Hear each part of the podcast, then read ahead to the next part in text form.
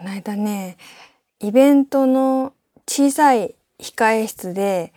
アーティスト3名と私の合計4人でイベントの会場前の時間ね、ちょっと雑談してたんですよ。そしたらその中に22歳の女性がいて、その人にみんなが、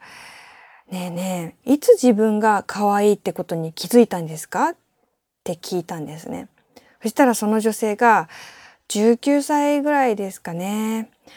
明らかに光って見えたんです。って答えたんですよ。で、その即答した感じとかが、なんかめちゃくちゃ素敵で、いや、いいね、いいねってなって、そしたら別の人が、もう一人の人に、あ、じゃああなたは自分が天才だっていつ気づいたんですか？って話を振ったんですね。そしたらその話を振られた人は、いつかなでも昨日とかも歌詞書いてて、やっぱり天才だ！ってなりましたね。って言って、で、3人いるじゃない？その3人中もう1人の人に、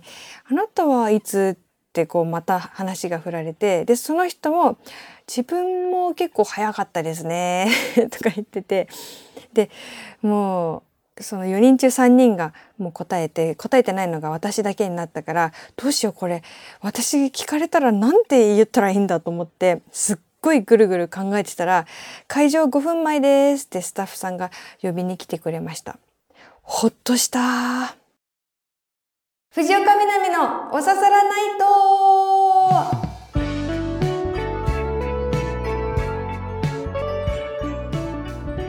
皆さんやっほー藤岡みなみです。今週もポッドキャストオリジナルでお送りしていきます。ハッシュタグは番組本編と同じおささらナイトをつけてつぶやいてください。そうね。別に全員がね謙遜する必要もないし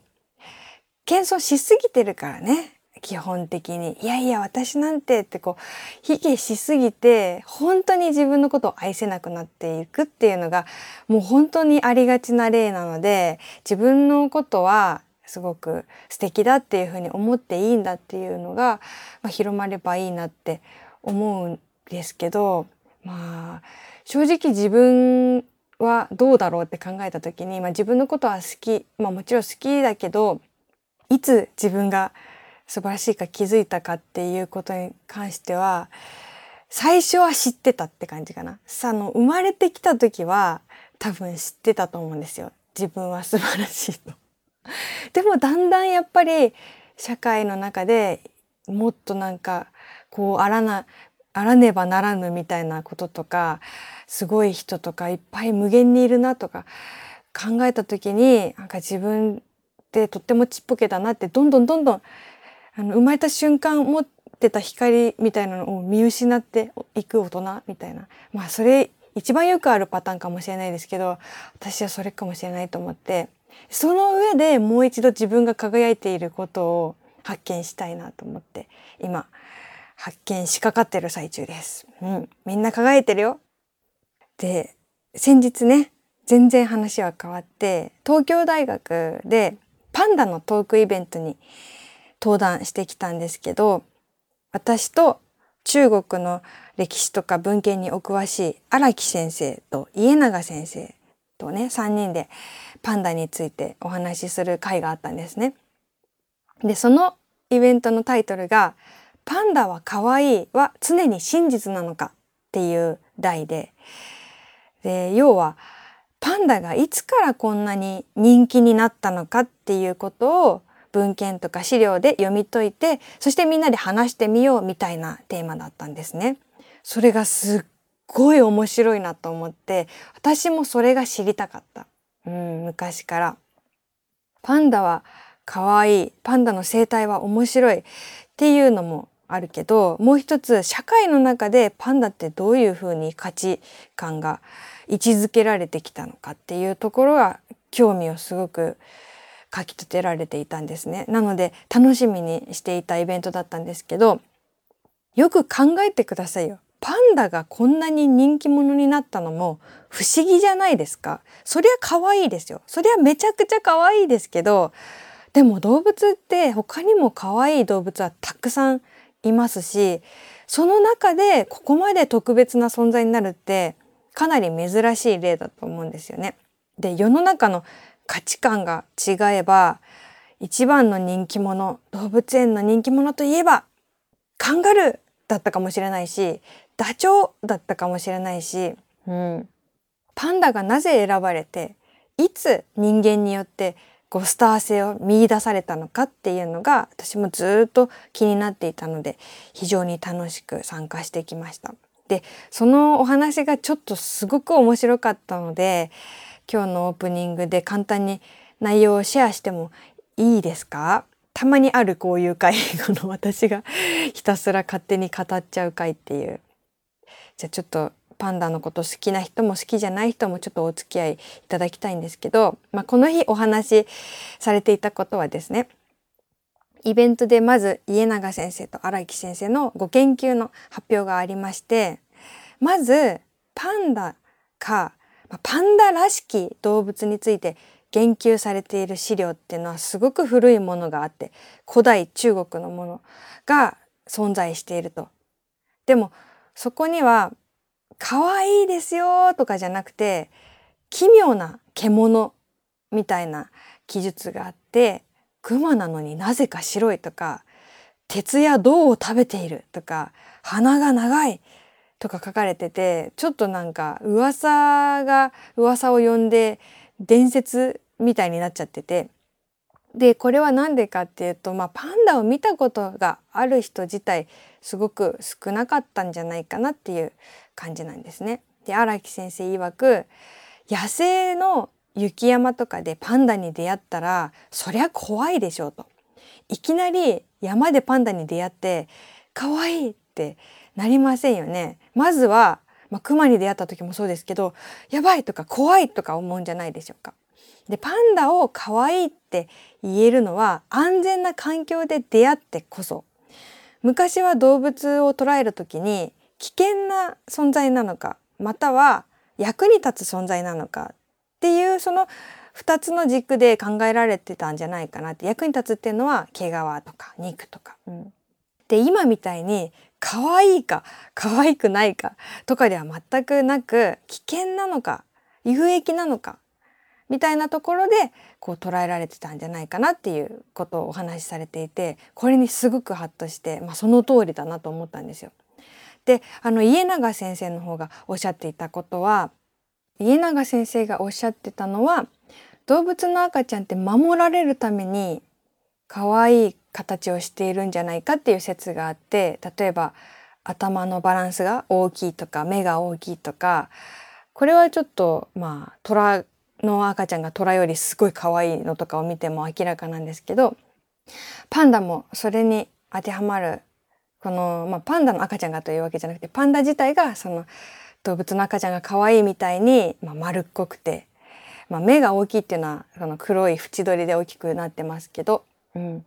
そういう愛する形になっているからなんじゃないかっていうのがまず最初にあるんだけどでももし本能的に人間が可愛いって思ってしまう存在だからパンダは人気なんだっていうのが答えだとしたらもっと昔から可愛い可愛いって言われてきたと思うんですけど実はパンダが今のように可愛い存在として受け入れられるようになったのはかなり最近で1940年ぐらいだとおっしゃってました。もし本能的にね可愛いだったらなんかもっと前からねパンダかわいパンダかわいいってなんか言われてそうですけど最初は中国で、まあ、さっきも言ったようなちょっと珍しいまあ危険なのかもしれない動物と思われててでも見た人もあんまりいないし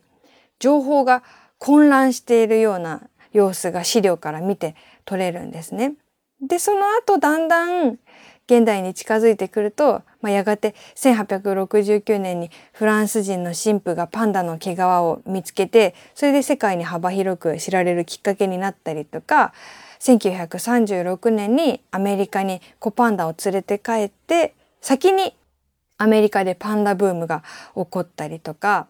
そういう周りからの反響で中国でも価値に気づいていったという流れがあって結果として外交とかシンボル的な存在になっていったということを家永先生がおっしゃっててまあ、そんな風に最初からずっと可愛かったというよりかはいくつかの出来事を経てパンダの受け止められ方が変わっていったんですよね。で先生方お二人がパンダは時代を経るごとにどんどん可愛くなっていってるっておっしゃっててそれがすっごい面白くて。だって最初は野生の珍しくて危険な動物だったのが世の中の変化によって多分人間が動物とか自然をもっとコントロールできるようになってでパンダが安全な動物になって社会的価値観によって大事にされるスターのような存在になってそしてさらにその先もあるんですよ。さらに今メディアの変化によってもどんどん可愛くなってると。それは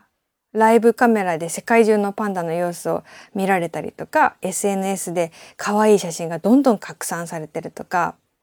これはね会場にいらっしゃったこのパンダの写真集を作ってる編集者の方もおっしゃってたんですけど例えば昔のカメラではできなかったけど今はものすごく連写ができるからもうほんの一瞬一番可愛いこの瞬間っていうのを伝えることができる。だから昔のパンダの写真よりもっと可愛い写真をみんなに伝えることができるから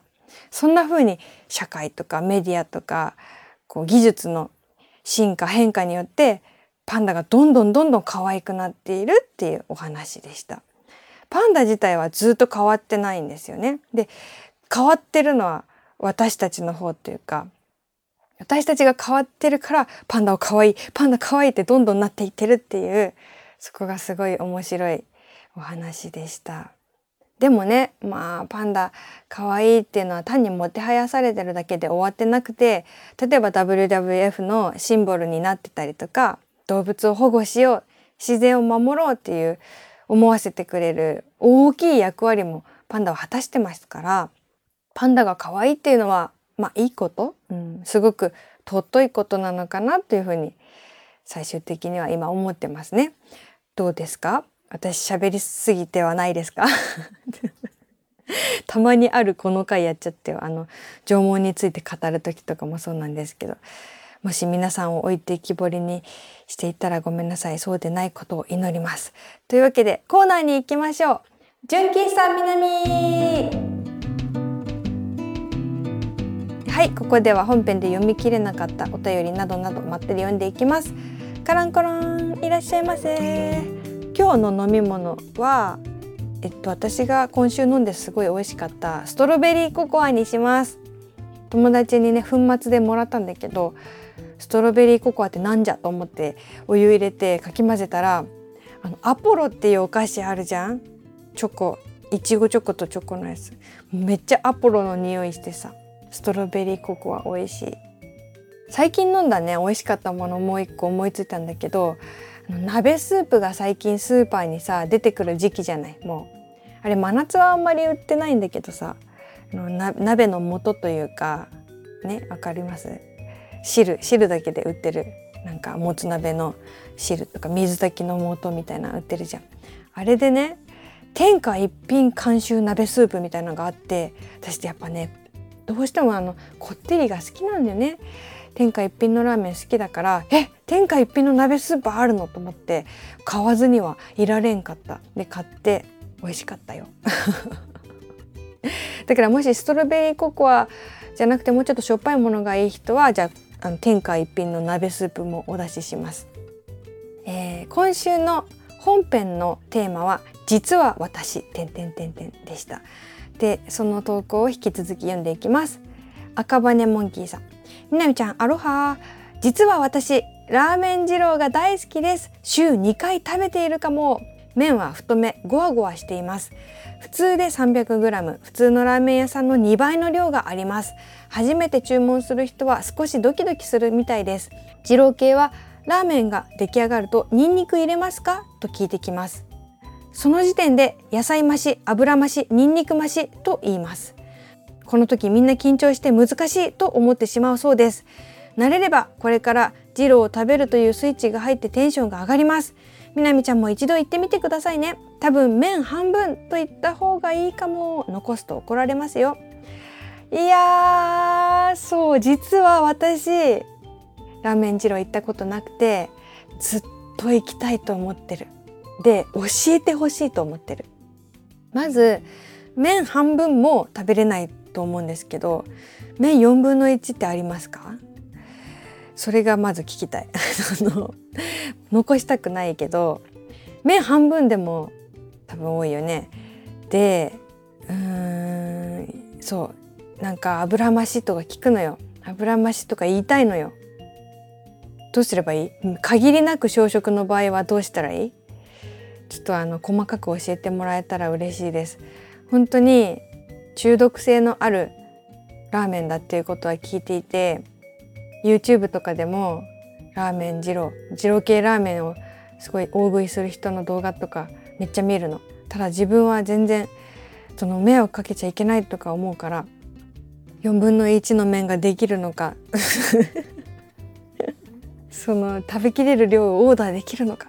とか考えて踏み出せてないから、うん、ちょっとなんか誰か教えてほしい、うん、ついてきてほしい誰か。友達に頼んでみようかな。続いて瀬田名町おささらネームルトランブルさん。南さんスタッフの皆さんこんばんは。こんばんは。実は私病気なんです。前立腺と甲状腺に爆弾を背負っているんです。毎日トイレに数十回行くことを除けば普段の生活にさほど支障はありませんが処方されている薬が凶悪で飲んだ直後に爆睡してしまいます。そのため一日中頭がぼーっとしたままです。決して生まれつきぼーっとしてるわけではありません。うーんいやそうか。日々の病との共存戦いお疲れ様です。本当にね少しでも解放に向かったりねあの心地よく少しでも心地よく付き合えるようになることをね私も願ってますけどいや多分ね実は私こんな病気がありますっていう方って多いと思うんですよね。リスナーさんの中にも多分言ってないだけでっていう方もいると思うし、うん、職場学校身近な友達とかも何かある家族がなんかね闘病中とかもあると思うし、うん、そうそうそう本当にね一人一人が見えない何かを抱えて日々一生懸命精一杯生きてますよね。この間私みんなみんななんかあわあわしてるんじゃないかなと思ってもうそうは見えない人でも誰でもあの人なんかすごく余裕そうだなとかなんか頑張るのが楽しそうだなとかポジティブそうだなとか見える人でもみんなもうてんてこまい心の中ではてんてこまいなんじゃないかなって思ってね、うん、いやいや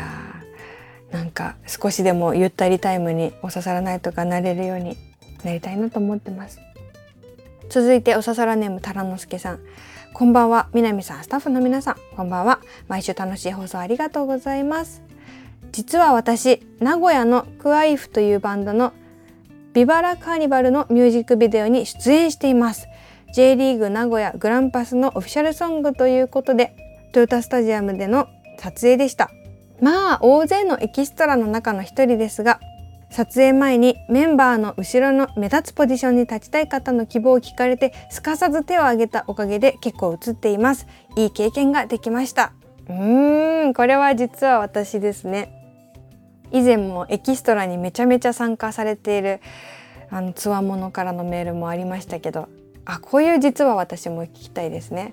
あの実は私はディル・アングレイのミュージックビデオに参加しています。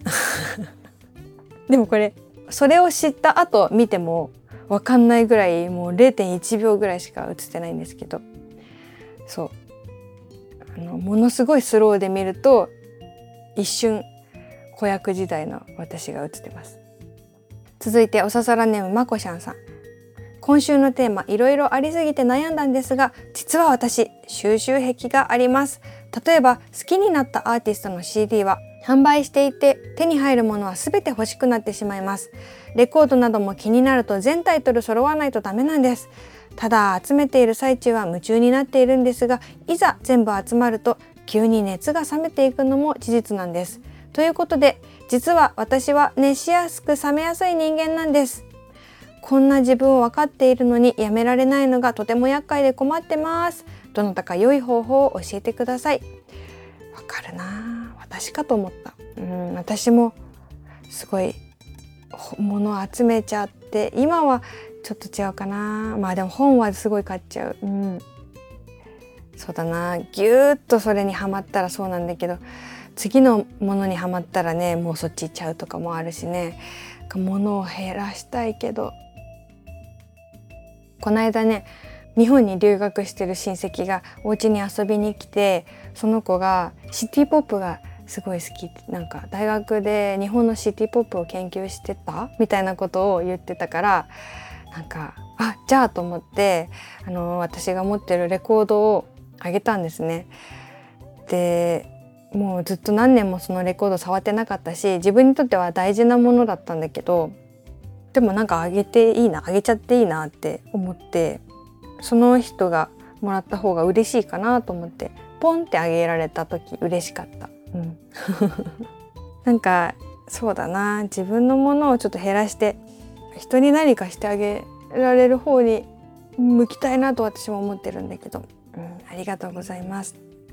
続いておささらネーム仮面議長さん。みなみちゃん岡山からめっちゃこんばんはめっちゃこんばんは。実は私高校生の頃あの料理の鉄人に出場したシェフがいるお店でアルバイトをしていました。しかしながら実際のところはそのシェフはほとんどいるだけで厨房ではシェフのお弟子さんが料理を作るのがほとんどでしたね。そのシェフの方はたまに派手な服を着てわざとらしくお客さんがいるホールに出て行っていました。ちなみに今はそのお店はもうありません。もちろんテレビに取り上げられたお店がこういうお店ばかりではないと思いますがなんとなく高校生ながらに社会の闇を見た気がしました。うーん。私はこれ多分この話とはね全く関係はないけど子供の頃家族であのシュー富徳さんのなんかお店にあの料理を食べに行ってでシュー富徳さんが席に来てくれたからポラロイドカメラで一緒に写真を撮ってもらってで当時有名人と写ったたった1枚の写真として結構過方並みに 大事にしてたっていうのをすごい思い出した。まあまあね直接ねその料理の鉄人が作ってくれるっていうのもなんだろうなかなかそのお弟子さんが作っているのをこう監修してればそまあそんなもんじゃないかなとも思ったりするけど高校生からしたら「え自分で作んないの?」って逆にピュアな目で思ったかもしれない。うん、続いてサイエンスハクションさん南さんこんばんは。こんばんは。ついに天気予報にマイナスの表示がゆっくりとだけど確実に冬が近づいている北海道です。さて実は私トマトが苦手なんです。トマト単品では申し訳ないんですがダメなんです。サラダに入ってるのもちょっと。でもケチャップは好きです。ミートソーススパゲッティも大好きです。自分は生のトマトが苦手なんだろうかと考えたことがあるんですがなぜかハンバーガーに挟まってる生トマトは平気なんです。平気というかむしろ好きです。なぜ？私はトマトが苦手なのか実は好きなのか料理によって全然変わってしまうのは私だけ？共感してくれる人いるかな？えー、これ結構珍しいですね。生のトマトが苦手なのかと思いきやハンバーガーに挟まっていたら OK その肉との相性で OK になるってこと？トマトってものすごい旨味があるじゃないですか。だから私はミニトマトのペペロンチーノパスタが大好きなんだけどそうだけどあの皮とかあとちょっと生臭さを感じるとかあとドゥルンとした部分が嫌だとかそれは気持ちはわかんないよ。うん。え、サイエンスハクションさんに私のミニトマトパスタ食べてほしいな。これはありのトマトなのかなしのトマトなのか。ちなみに友達のトマト嫌いの人はあのトマトは嫌いだしミニトマトはもっと嫌いっていう人も多いです。なんかちっちゃいとこに凝縮されてる感じが嫌みたいな。皆さんの実は私読んでいきました。ありがとうございます。お刺さらないと。他にもいろんなコーナーございますので送ってください。同時の同人誌僕は血のパンの人。自重テクニック。そうです私が偉人です。第3の時間ラーハ。本当にそうかなのコーナー。1ヶ月に1回は思い出しますのコーナーなどなどあります。そして自重テクニックね。最近私ね時間を長く感じる技？なんだけど私は昨日ドリアをティースプーンで食べたよ。なんかちまちま食べて大きいスプーンで食べたらね多分5口ぐらいだったけどねティースプーンで食べたからあの15分ぐらいかけてゆっくり食べることができました、うん、皆さんの時間を長く感じるテクニックも教えてください。じゃあ今日も皆さんのラッキー予言をあの僭越ながらさせていただいて終わろうと思うんですけれども。そうだポッドキャストねこれ配信されてすぐ聞いてくれてる方はもし来週分のメールはよかったら早めに月曜の午前までに送ってくれるとすごい嬉しいです。え月曜の午前なんでそんなに早いんだ？って思いますよね。私も思います。すいません。私の都合でございます。宛先は南アットマーク stv.jp です。えー、と皆さんが次に何らかのタワー展望台に登る時雲が全然なくてスキッと晴れて景色が見えます。かっこ予言というわけで、えー、来週からも明日からも楽しくおもろいことが起こると思います。では来週もこの場所でまたお会いしましょう。お相手は藤岡みなみでした。またね